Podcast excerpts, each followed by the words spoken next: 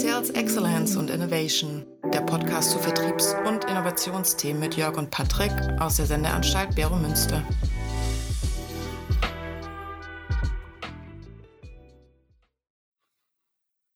Guten Morgen, lieber Patrick. Hoffe, dir geht's gut. Ja, sehr gut. Danke. Auch guten Morgen an deine Seite.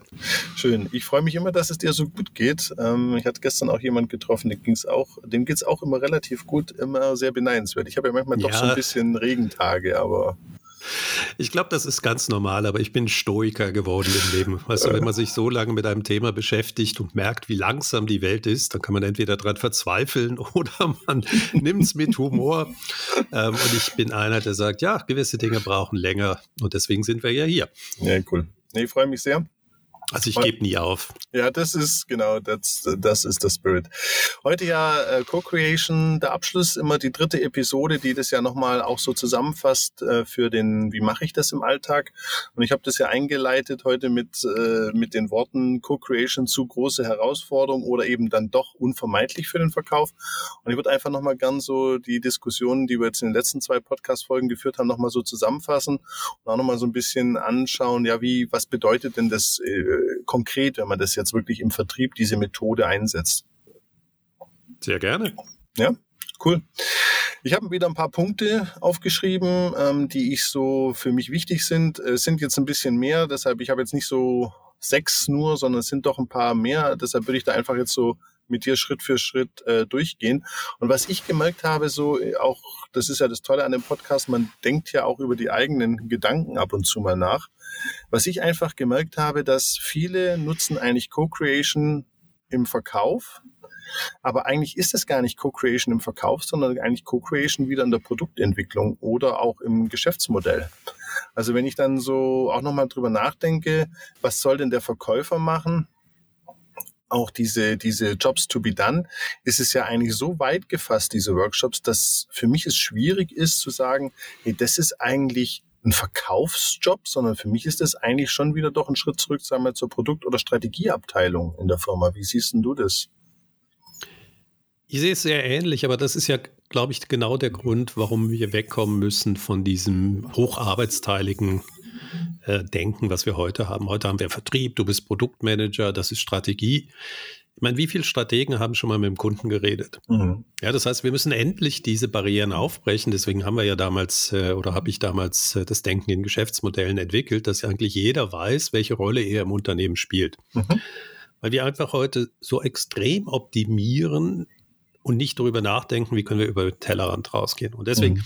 der Vertrieb heute ist ja sehr von taktischen Überlegungen geprägt. Wie kann ich Marktanteile zurückerobern? Wie kann ich Incentive-Systeme aufbauen?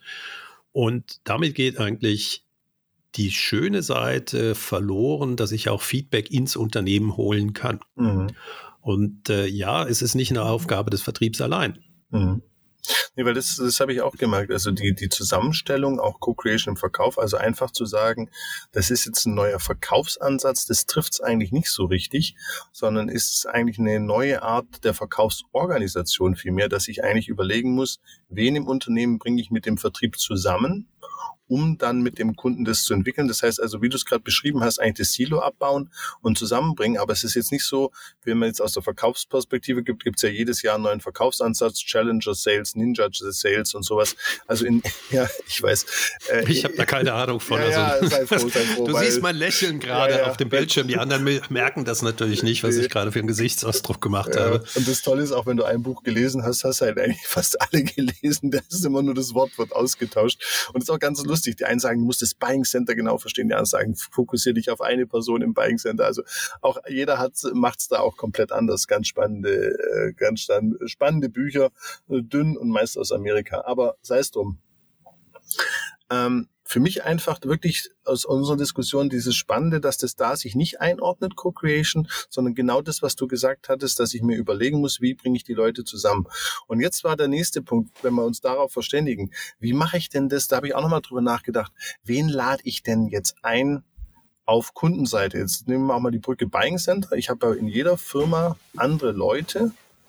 Ja, einmal ist der CEO, einmal ist es der Anwender, vielleicht die nächsten haben da jemand im weiß nicht, ob im Einkauf, aber sagen wir mal, es gibt ja doch unterschiedliche Buying Center mit unterschiedlichen äh, Entscheidungskompetenzen pro Firma. Wen lade ich denn da ein? Es hängt sehr davon ab, aus in welcher Phase du bist. Mhm. Dass die, dein Kunde überhaupt mitmacht, da musst du relativ hoch in der Organisation einfach reingehen, weil sonst ja. äh, einfach gesagt wird, ja, ihr wollt die Informationen abgreifen. Mhm. Das heißt, der erste Schritt ist eigentlich den Buy-in beim Kunden zu erreichen, mhm. ja, dass er das mitmacht. Und du weißt, ich bin kein Fan von Co-Creation mhm. im Sinne, dass der Kunde wirklich das Produkt mitentwickelt, sondern ich möchte oder das Ziel von dem Ganzen ist, dass der Kunde stärker in die Entwicklung einbezogen wird, mhm. Aber nicht selber das Produkt unbedingt definiert. Mhm. Ja, weil sonst haben wir ja beim letzten Mal auch diskutiert, haben wir eine Individualentwicklung und eben nicht ein Produkt, was äh, skalierbar, produzierbar ist und für mehrere Kunden gilt, mhm. sondern eben der, der, das heißt, wir waren hier bei der Frage, wen wir einbeziehen. Das heißt, am Anfang äh, einfach den Buy-in haben. Mhm. Das muss ich dann machen, wenn ich das strukturiert angehe und wirklich zu Workshops einlade. Mhm. Wenn ich einfach nur mal ähm, so ein kontinuierliches Feedback, wie meine Kunden mein Produkt verwenden haben möchte, also so die Jobs to be done vor und nachgelagert zu dem, was mein Produkt macht, das kann der Vertriebler auch selber mal rausfinden, wenn er zum, einfach rausgeht und mit mhm. den Leuten, den Anwendern spricht. Also mhm. eine Hilti ähm, da muss man nicht unbedingt Kunden einladen, sondern man kann ja mal auf der Baustelle gucken, wie verwenden die äh, Kundinnen und Kunden die Produkte und dann sieht man eben, dass die Befestigungstechnik eigentlich sehr ausgereift ist, aber die Produktivität, wie ich solch ein ähm, Befestigungsgerät zum Beispiel im Trockenbau verwende, ist jetzt nicht unbedingt sehr hoch. Mhm. Und dann sehe ich, ja, guck mal, da äh, ja, wie werden die Schrauben nachgeführt und so weiter. Und da, das kann ich dann zurückbringen in die Produktentwicklung und sagen, habt ihr euch mal überlegt, wie ihr dieses Thema angehen könnt. Das heißt, diese Beobachtung, die sollte eigentlich eine tägliche Aufgabe vom Sales sein. Mhm. Und sie sollte eigentlich auch einen guten Kanal geben, den dann eben das Produktmanagement darauf zurückgreifen kann. Das kann ein mhm. CRM-System sein, wo es dann immer in ein Feld geht, so Aha-Effekte mit meinem Kunden, was ist mir dort aufgefallen. Mhm. Und die müssen nicht äh, sauber datenmäßig auswertbar sein, aber sie müssen nachher in einem Übersicht sein, wo der Produktmanager mal gucken kann, was kam denn so als Feedback in die Zeit rein. Ja, also das ist ein ja. guter Punkt. Also und also das, ja, das ist das Tagesgeschäft eigentlich. Genau. Aber das ist für mich auch was, was jetzt in diesen ganzen Co-Creation-Abhandlungen auch so gar nicht äh, aufkommt, ist eben, ich habe zwei Dimensionen. Wie du sagst, ich habe diesen Co-Creation Buy-in.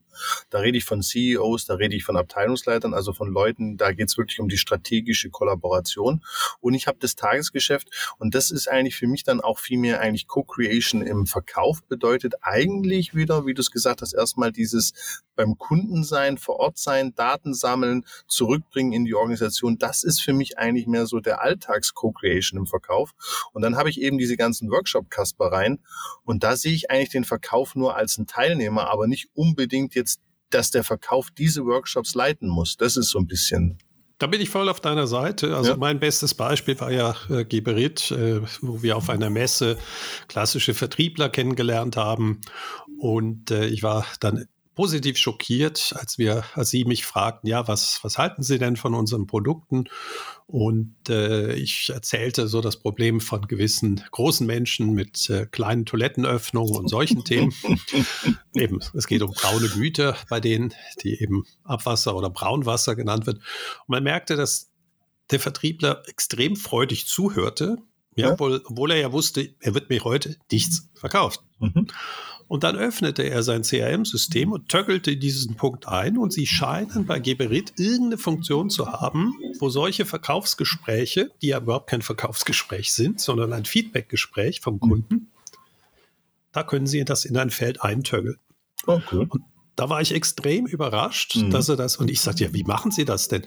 Da sagte ja, Sie sind ja registriert als Kunde. War ich erstmal schon mal überrascht, dass ich als Kunde überhaupt bei denen bekannt bin, weil ich mhm. ja über den Sanitär kaufe ich ja, ja. eigentlich. Mhm. Ähm, keine Ahnung, ob ich dann irgendwie wegen äh, äh, irgendwelchen Garantieleistungen, die besser waren, mich habe registrieren lassen. Mhm. Und sie haben das wirklich, man merkte, sie wollen mir nichts verkaufen, sondern das ist Teil ihrer, halte ich fest, Kultur. Mhm. Ähm, diese Sachen aufzunehmen und sagten, ja, das ist schon ein Riesenthema, was wir schon länger haben.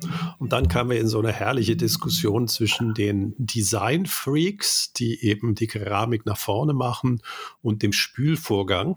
Da konnten die sich dann, aber das musste ich äh, eben sehr amüsiert. Ich meine, wie da merkte man, diese Vertriebler kennen ihr Geschäft. Und ja, ja. hier geht es wirklich ja auch um das Geschäft vom Kunden. Genau. Im wahrsten Sinne des Wortes. Ja, und mhm. das, das finde ich eben etwas, was der Vertrieb kann, wenn mhm. er eben diese Begeisterung hat, mhm. auch Themen zu hören, die eigentlich nicht salesrelevant sind im Sinne mhm. von sell more beer mhm. morgen zu dem Kunden.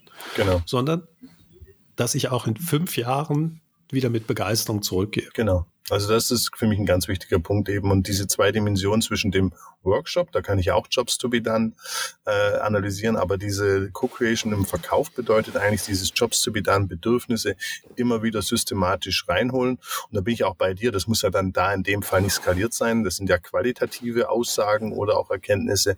Da muss man dann halt auch ein bisschen mehr lesen. Ne?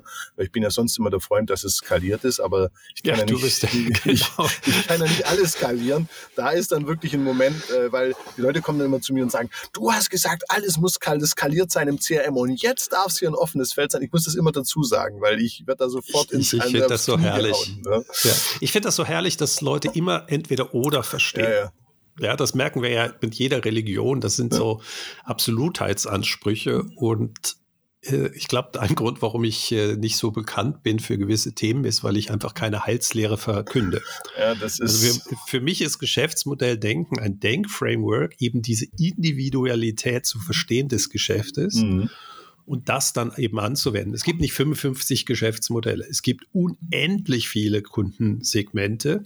Natürlich kann ich gewisse Pattern oder Muster kann ich übertragen.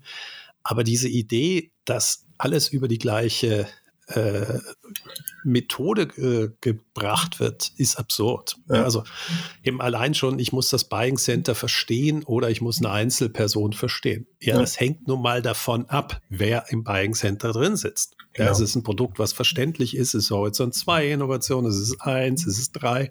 Hey, das Leben ist komplizierter. Genau. Und das sollte uns eben auch diesen Spaß machen. Ähm, wir kommen nun mal jetzt weg von dieser einfachen Denkweise, weil Vertrieb für Innovation heißt ja eben genau, sich zu überlegen, was ist jetzt das Neue in dieser Innovation. Mhm. Mhm. Und da wäre jetzt auch so nochmal eine Frage auch an dich, weil ähm, vom, vom Geschäftsmodell, was ich natürlich auch immer wieder höre, neben Kultur ist ein anderes schönes Wort, was ich liebe, meine Branche. Ich sage immer, oh ja, meine Branche ist ganz speziell, wissen Sie, Herr Staudacher. Also Herr Staudacher, ich muss Ihnen sagen, bei mir die Branche, die ist so speziell, dass wenn Sie das nicht verstehen, dann können Sie mir nicht helfen. So, das war jetzt schlecht in Bayerisch. Und ich wollte auch mal überlegen, weil was ich jetzt erlebe in, da draußen ist halt Co-Creation im Verkauf sehe ich sehr viel in, in diesen Softwarefirmen. Mhm. Ja, also so alles, was halt digital ist, weil ich kann es natürlich relativ flexibel, sind ja auch Bausteine dahinter, aber ich kann es flexibel.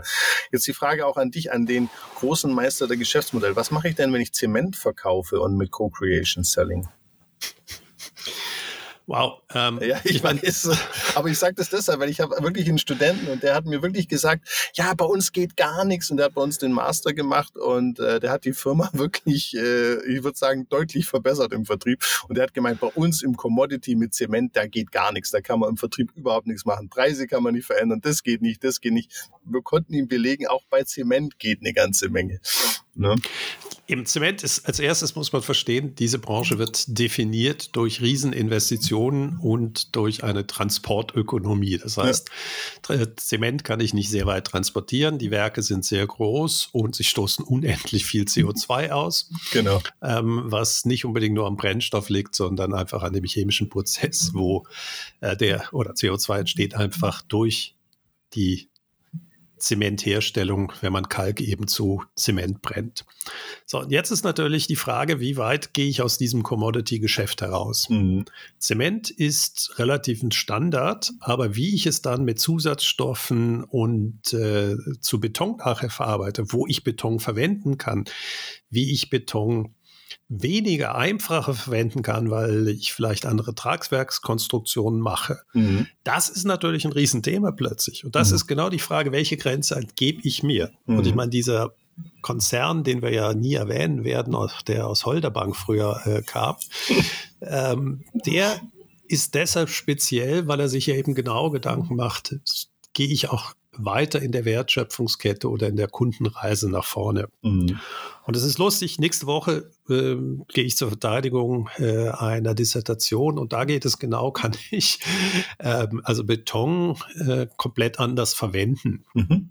Cool. Und das ist natürlich für einen Zementhersteller die Frage, will ich mich aus meiner eigenen Branche, die ich als Commodity definiere, also wo der Preis, äh, wo ich mich nicht differenzieren kann über den Preis, weil er gleich ist, kann ich doch weiter in die Wertschöpfungskette nach vorne gehen. Mhm. Ja, und ähm, in dem Fall ist es hochspannend.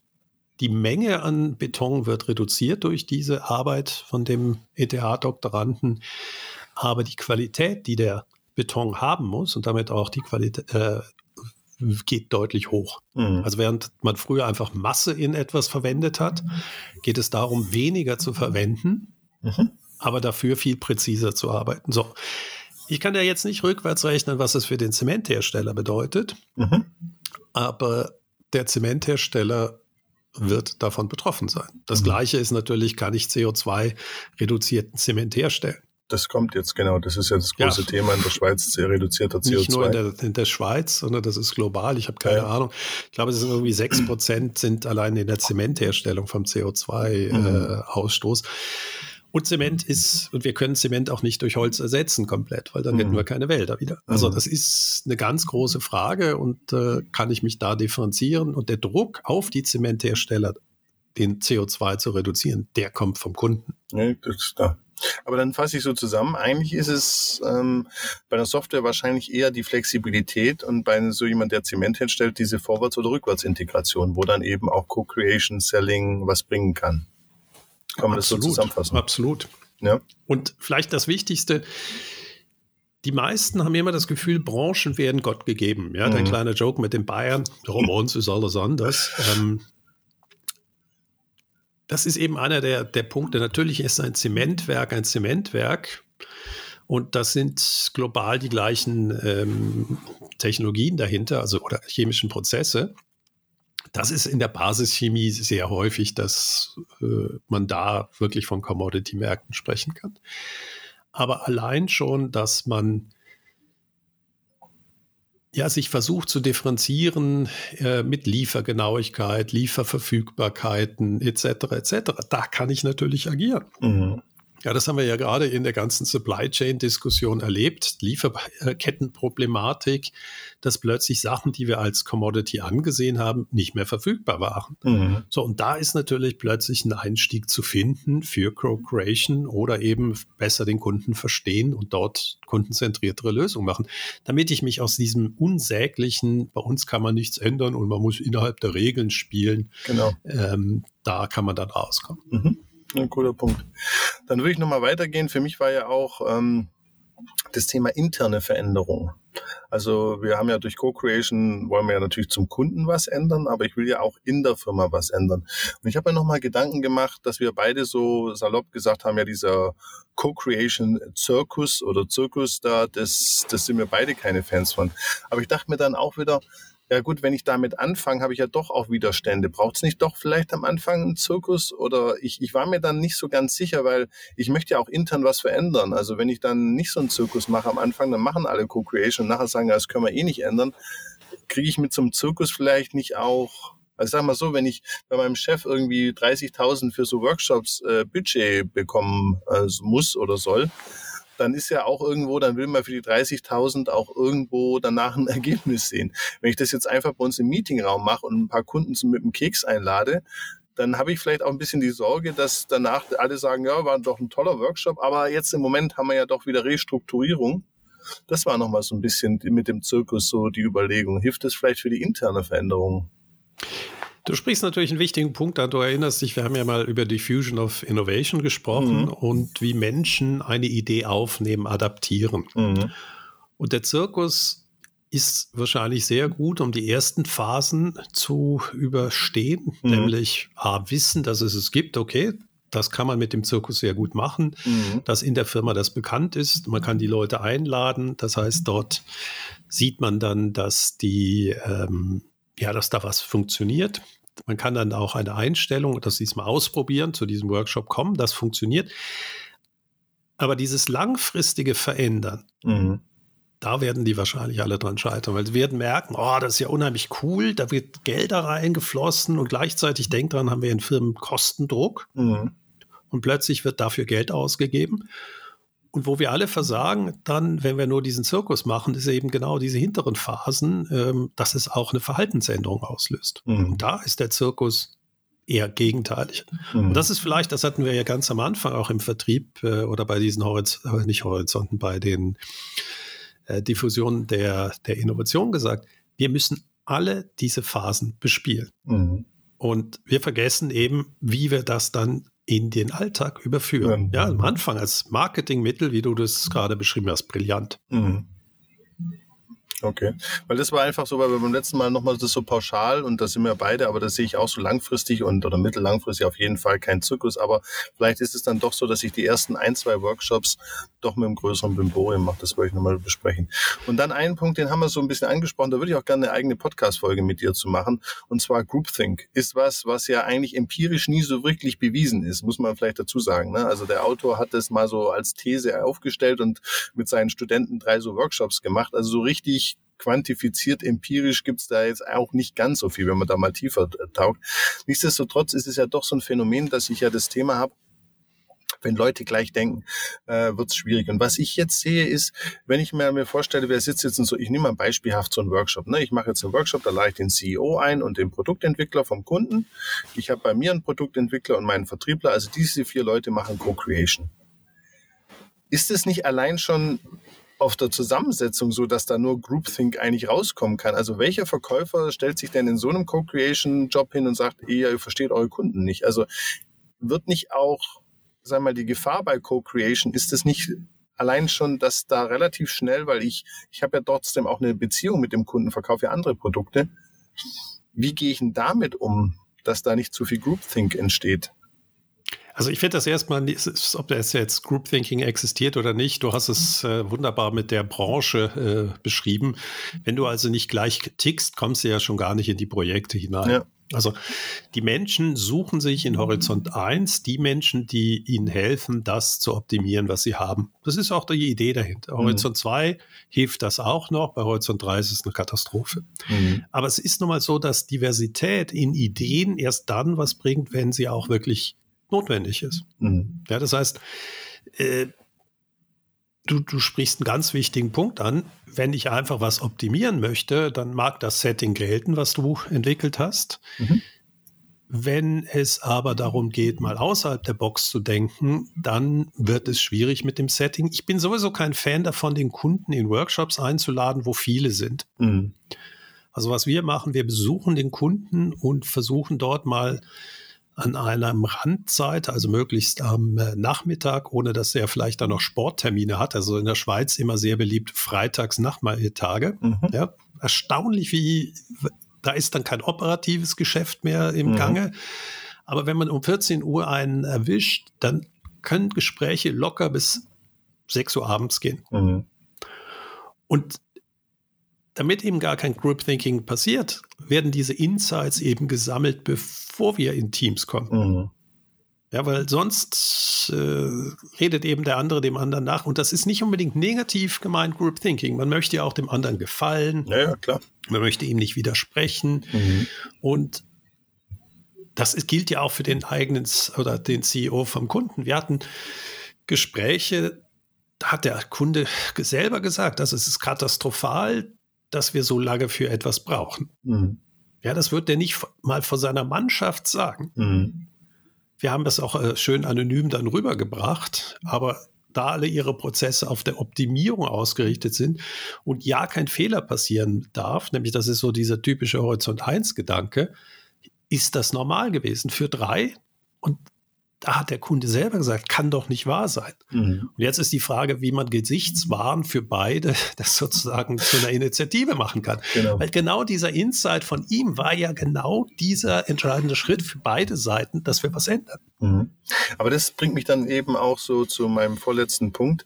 Und zwar die Vorbereitung. Und zwar, ich habe auch noch mal mit, äh, mit Verkäufern gesprochen, die ähm, Co-Creation in der Firma machen und die müssen jetzt nicht zu den A-Kunden, sondern so mehr zu den, sag ich mal, B- und C-Kunden. Und die haben natürlich ein bisschen gejammert und gesagt, ja gut, ich gehe da hin und die können die Methoden nicht und das, auch diese Workshop-Setups, das geht nicht. Und auch was du jetzt sagst, eigentlich ist es für mich Co-Creation, dass ich eigentlich die Jobs to be done vor den Workshops mache, dass ich die, der Verkäufer mitläuft, die Daten sammelt und eigentlich in den Workshops schon mit einer Overview komme und die nochmal abstimmen kann natürlich oder kommt nochmal vielleicht eine weitere Idee dazu. Also man muss ja nicht jetzt alles zumachen. Aber eigentlich, wenn ich jetzt so an das, ich, ich habe ja nicht, ich sitze ja nicht in jedem Workshop, aber was ich erlebe bei Co-Creations, dass sie wirklich auf einem weißen Wand anfangen und dann da anfangen, Jobs to be done aufzuschreiben mit den Leuten, die vor Ort sind. Und das finde ich eben, aus der einen Seite, wie du sagst, ist es viel besser beim Kunden mitzulaufen und es zu sehen. Ne?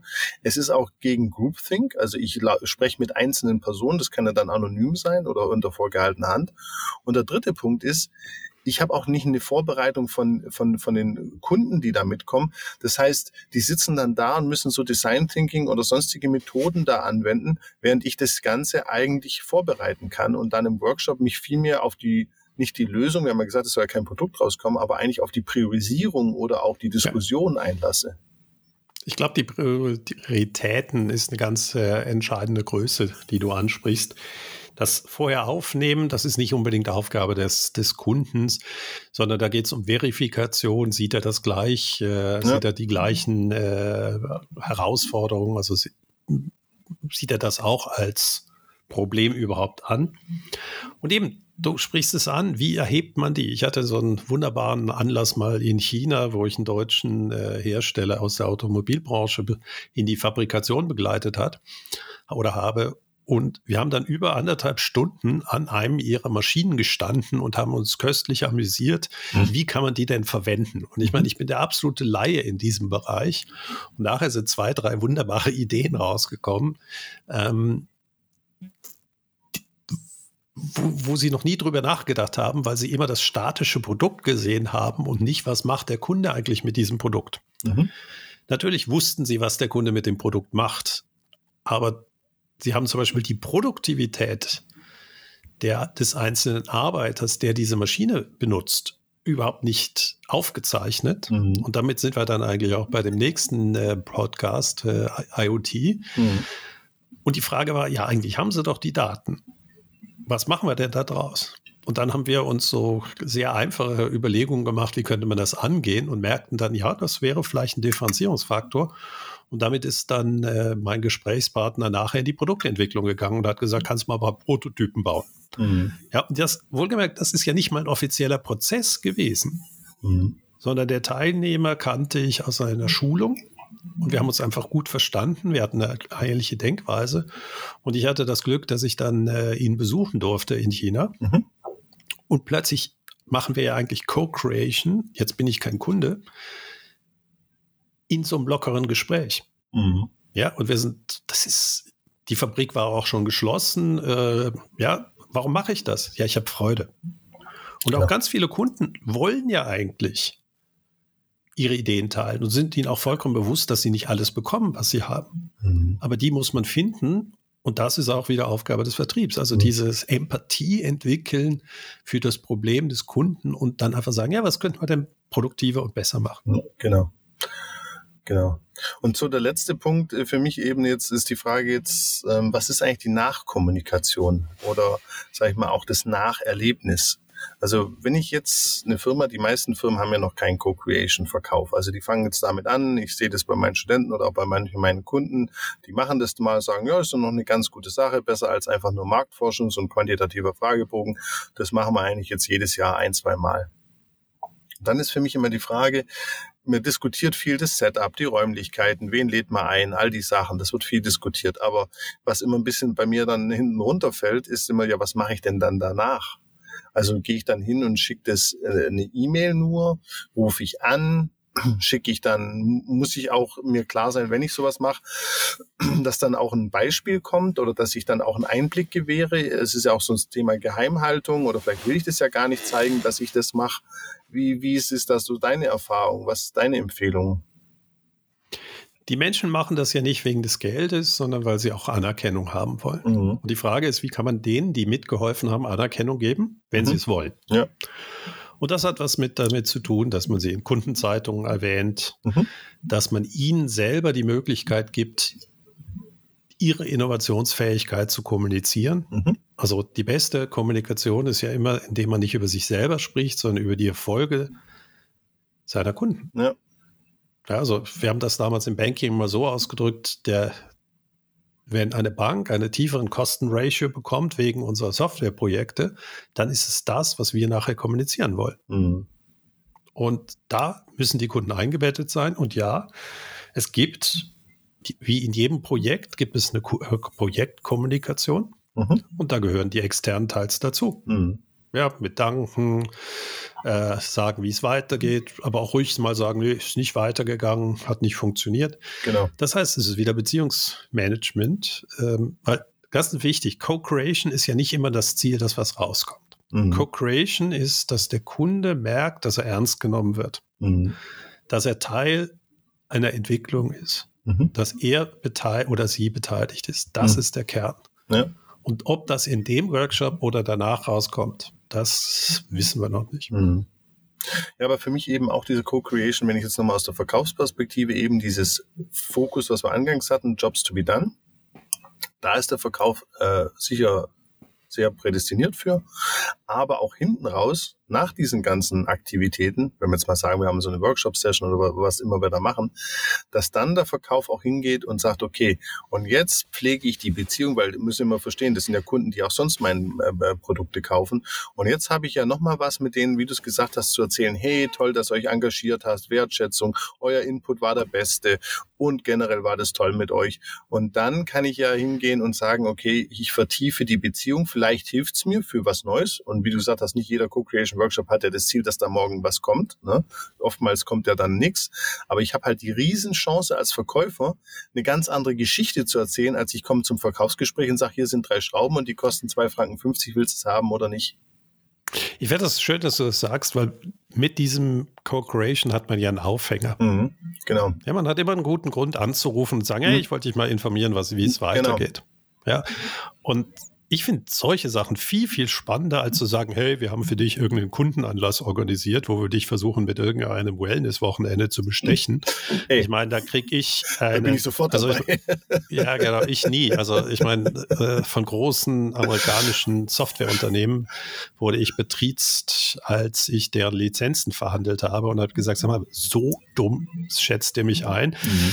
Ja, wahrscheinlich äh, sind andere da empfänglicher für das Ganze. Ja. Aber wenn ich bei der Entwicklung dabei gewesen wäre für Features und selbst wenn überhaupt nichts davon umgesetzt worden wäre, mhm. da wäre ich ein Fan geworden. Mhm. Absolut. Und so bin ich bis heute äußerst skeptisch diesen Produkten gegenüber, weil selbst die kleinsten Sachen sind nicht gelöst mhm. von der Nutzerperspektive. Cool.